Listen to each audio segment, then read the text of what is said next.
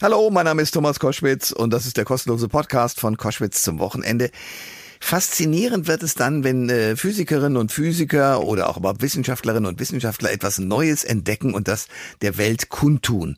Leider häufig so, dass man sagt, ja, hm, verstehe ich so in Ansätzen, aber da ich so physikalisch und, und auch mathematisch und sonst wie nicht so gut drauf bin und mehr als Amateur durch die Welt gehe, was dieses Gebiet angeht, muss ich es mir erklären lassen. Also, es gibt ein neues Weltraumteleskop, das im Infrarotbereich äh, Bilder machen kann.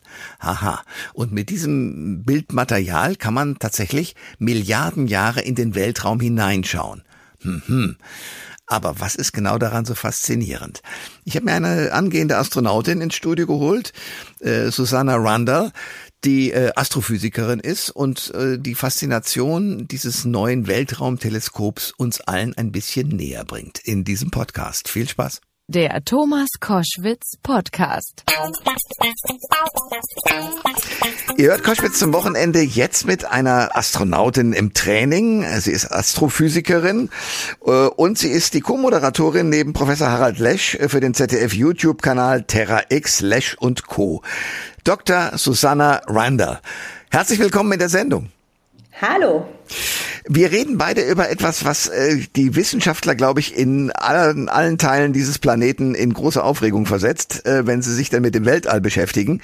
Es geht um die Aufnahmen von diesem James Webb Space äh, Teleskop, das im Weltraum herumfliegt und sozusagen einen Blick äh, bis in die Anfänge unseres Universums geworfen hat.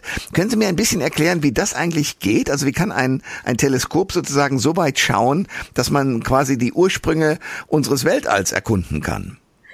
Ja, das Weltall ist zum Glück für uns heutzutage relativ durchsichtig. Ähm, das heißt, man kann, wie jetzt, also an einem, an einem klaren Tag kann man von München aus zum Beispiel gut die Berge sehen.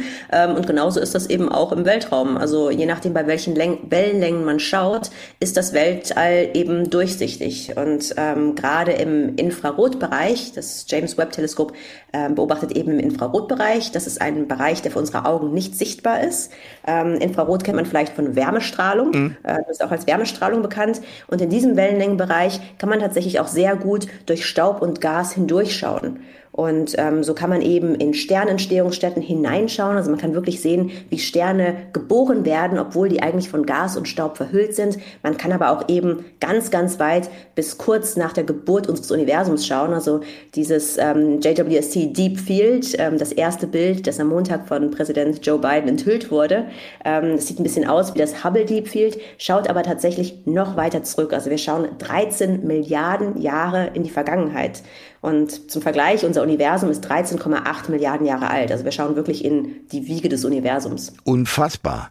Und äh, ja, stellen fest, dass wir irgendwie mal in einem kleinen Knall äh, sozusagen hergestellt wurden. Äh, kann man das so zusammenfassen? Also ich würde es nicht als kleinen Knall bezeichnen, aber gut. Äh, okay, aber das heißt mit anderen Worten, wir erleben sozusagen die Geburtsstunde. Was können wir denn daraus lernen, dass wir nicht allein sind in diesem Weltall oder was ist das Ziel und das Lernen aus diesem äh, aus diesen Bildern?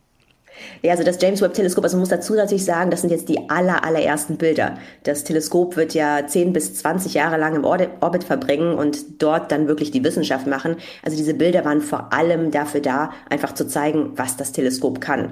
Und das ist einiges. Also davor hat das Hubble Weltraumteleskop die Maßstäbe gesetzt und JWST spielt in einer ganz, ganz anderen Liga. Und das war für mich natürlich auch das Alleraufregendste an diesen Bildern, einfach diese unglaubliche Qualität zu sehen. Und wir haben aber einen Teaser davon bekommen, bekommen, was das James Webb Teleskop in den nächsten Jahren alles erreichen könnte. Also wir haben ja gesehen, wir haben uns jetzt mit dem, mit dem Deep Field die allerersten Galaxien angeschaut. Wir haben in eine Sternentstehungsstätte hineingeschaut. Wir haben einen sterbenden Stern beobachtet und, und was heißt das sterbender Stern?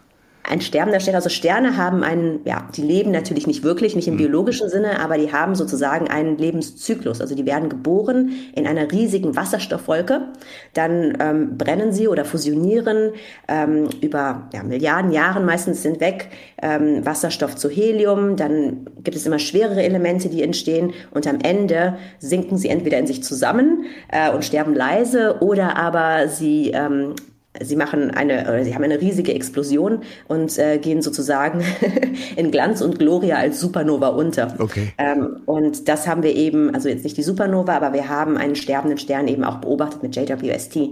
Aber für mich war das interessanteste Bild, in Anführungsstrichen war gar kein Bild. Ähm, es gab auch ein Spektrum. Ähm, das war der fünfte Datensatz, der vorgestellt wurde vom James Webb. Und da geht es tatsächlich um einen Exoplaneten. Also das ist ein Planet, der um einen anderen Stern als die Sonne kreist. Und da haben wir wirklich in unglaublicher Qualität ein Spektrum bekommen. Und das heißt, wir können feststellen, wie die Atmosphäre dieses Planeten beschaffen ist. Ähm, und das war wirklich ein ganz, ganz tolles Resultat. Also man hat tatsächlich Wasserdampf in der Atmosphäre dieses sehr, sehr heißen, sehr, sehr massiven Planeten gefunden. Und die Qualität des Spektrums war einfach der Hammer. Und ich freue mich vor allen Dingen jetzt auch darauf, was das James Webb für die Exoplanetenrecherche tun wird um dann möglicherweise einen Planeten zu finden, auf dem es, sagen wir mal, menschenähnliche Wesen geben könnte. Also ich muss sagen, da muss ich vielleicht die Erwartungen ein kleines bisschen enttäuschen. Ähm, das Problem ist, dass ähm, ja, Planeten in anderen Sonnensystemen sozusagen, dass die sehr, sehr schwierig aufzuspüren sind. Und mit dem James Webb werden wir auf jeden Fall ähm, Gasriesen charakterisieren können. Also wir werden von Jupiter und Neptun ähnlichen Planeten, das sind die großen Gasriesen in unserem Sonnensystem, so ähnliche Planeten gibt es eben auch in anderen Sonnensystemen, die werden wir sehr gut untersuchen können, auf jeden Fall und vor allem in einer Qualität, die wir so noch nie gesehen haben. Aber für erdähnliche Planeten wird es eng, weil die extrem, extrem, extrem schwach leuchten. Ähm, ich denke, da werden wir noch auf die nächste Generation von Teleskopen warten müssen, wie zum Beispiel das Extremely Large Telescope, ähm, was von der ESO gerade in Chile gebaut wird. Dr. Susanna Randall ist äh, bei Koschwitz zum Wochenende Astrophysikerin, äh, Astronautin im Training, Co-Moderatorin Co bei Harald Lesch äh, für Terra X, Lesch und Co. Und eben fasziniert von dem, was dieses neue Weltraumteleskop James Webb so alles an Bildern liefert, damit ich als Amateur und Laie mir das vorstellen kann. Also wir haben viel, auch da gab es viele Berichte drüber, über das Hubble-Teleskop gehört. Ähm, und diese Teleskope sind ja im Grunde genommen eine Art Satellit, die um die Erde kreisen und äh, demzufolge sozusagen in den Weltraum gucken können, ohne als störenden Faktor die Erdatmosphäre zu haben. Soweit habe ich das verstanden. Aber was ist denn jetzt sozusagen die Steigerungsstufe? Was kann denn dieses neue ähm, äh, Teleskop, also James Webb, besser als Hubble? Also zum einen ist das Teleskop einfach größer. Okay. Ähm, also das James Webb hat einen Spiegeldurchmesser von 6,5 Metern, bei Hubble waren es nur 2,4. Ähm, also das ist ähm, eine neue Größenordnung für ein Weltraumteleskop und klar, größer ist besser, zumindest in der Astrophysik. Ähm, ganz klar, weil wenn man einen größeren Eimer sozusagen hat, dann fängt man natürlich auch mehr Licht ein. Ja. Also ganz klar. Das heißt, das James Webb kann tiefer schauen als Hubble, einfach weil es größer ist. Und der andere große Unterschied ist, dass Hubble vorwiegend im sichtbaren Wellenlängenbereich beobachtet hat. Also Hubble hat Sachen gesehen, wie wir sie auch mit unseren Augen sehen würden. Und das James Webb beobachtet eben im Infrarotbereich. Ähm, und das ist eine, ja, man, man sieht da, dort eben ganz andere Sachen. Also man sieht dann nicht mehr unbedingt die heißen Sterne, sondern man sieht eben eher zum Beispiel Planeten. Man sieht ähm, auch durch Staubwolken hindurch. Man sieht eher Staub- und Gasansammlungen. Und man sieht vor allen Dingen auch die allerfrühesten Galaxien. Weil bei denen ist es so, die bewegen sich extrem schnell von uns weg. Das Universum expandiert ja, wie wir seit ja, Jahren wissen. Ähm, und dann wird das Licht von diesen sehr, sehr weit entfernten Galaxien wird ins Rötliche verschoben. Also man, hat, man kann sich das ein bisschen vorstellen wie so ein Slinky. Hm. ähm, den kennt man vielleicht noch aus der Kindheit. Ich habe mit sowas immer gespielt. Ähm, man hat dann ja eine, eine Welle sozusagen und die wird das kann man sich schön vorstellen, einfach von der Bewegung dieser Galaxien von uns weg langgezogen. Und das heißt, die Wellenlänge wird länger. Wenn die Wellenlänge länger wird, dann wird das Licht auch röter. Und das kann man auch sehr, sehr schön in dem JWST Deep Field sehen. Da sieht man wirklich Galaxien, also diese ganzen bunten Punkte. Das sind fast alles Galaxien. Das sind ein paar Sterne, aber fast alles sind Galaxien.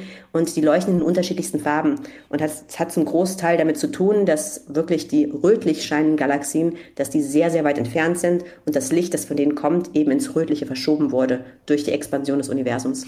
Ähm, ein, ein letztes zu diesen diesen äh, unfassbar faszinierenden Dingen. Im Klartext heißt das, dass wir auch viele Sachen mit diesem neuen Teleskop sehen, die eigentlich schon gar nicht mehr existieren, weil das Licht braucht ja eine gewisse Zeit, bis es überhaupt äh, bei uns äh, auf der Erde oder auch im, im Orbit ankommt, oder? Ich würde sogar sagen, die meisten Sachen, die wir sehen mit dem Teleskop, existieren nicht mehr. Wow. Ähm, also ich habe ja gesagt, bei dem, ähm, bei dem Deep Field, also bei dem ersten Bild, das enthüllt wurde, schauen wir bis zu 13 Milliarden Jahre zurück in die Vergangenheit. Ach. Und dann überlegt man sich mal, also ein Stern, es, es kommt auf die Masse des Sterns an, aber zum Beispiel unsere Sonne lebt oder wird auf der Hauptreihe ungefähr 10 Milliarden Jahre so leben. Und das heißt, die Sterne in diesen Galaxien, die wir beobachten, sind wahrscheinlich schon längst explodiert oder als weiße Zwerge geendet. Also das ist wirklich das Tolle und was mich auch total fasziniert an der Astrophysik, ist, dass wir immer, wenn wir weit wegschauen, eben auch in die Vergangenheit schauen. Faszinierend. Sie sind übrigens auch sehr faszinierend, weil Sie sind ja diejenige, die vermutlich mal 2022 dann endlich in den Weltraum darf als Astronautin. Ähm, wir sollten jetzt schon mal verabreden, dass wir dann Gespräche miteinander führen, weil ich ja sehr neugierig bin, wie das dann für Sie ist. Das heißt, dann sind Sie nicht nur mit einem äh, Teleskop im Weltraum, sondern selbst körperlich da auch anwesend. Warum fasziniert Sie dieser Gedanke so? Also ich glaube, da ist es wirklich der Explorationsgedanke. Äh, also wie schon bei Star Trek, äh, mutig dorthin zu gehen, wo kaum ein Mensch zuvor gewesen ist. Ja. Ähm, das ist wirklich was, was mich ja total fasziniert. Die unendlichen Weiten. Ja, ich bin sehr gespannt, wie das wird. Wir haben jetzt heute mal gesprochen über das, was wir gerade eben in der Wissenschaft äh, mit diesem neuen Teleskop erleben, mit James Webb und was wir sozusagen sehen können, nämlich viele Dinge aus der Vergangenheit, aber eben auch Rückschlüsse ziehen können dafür, was sozusagen auf unserer Welt dann auch möglicherweise passieren wird. Das war die Stimme von Dr. Susanna Randall, wie gesagt, Astrophysikerin, Astronautin im Training und Co-Moderatorin bei Harald Lesch. Ich danke sehr für das Gespräch. Ja, vielen Dank und schaut euch alle die wunderbaren JWST-Bilder an. Die sind wirklich beeindruckend. Die gibt's im Web reichlich zu besichtigen, auch in schönen Farben, genau. Also die sind wirklich wunderbar. Danke sehr.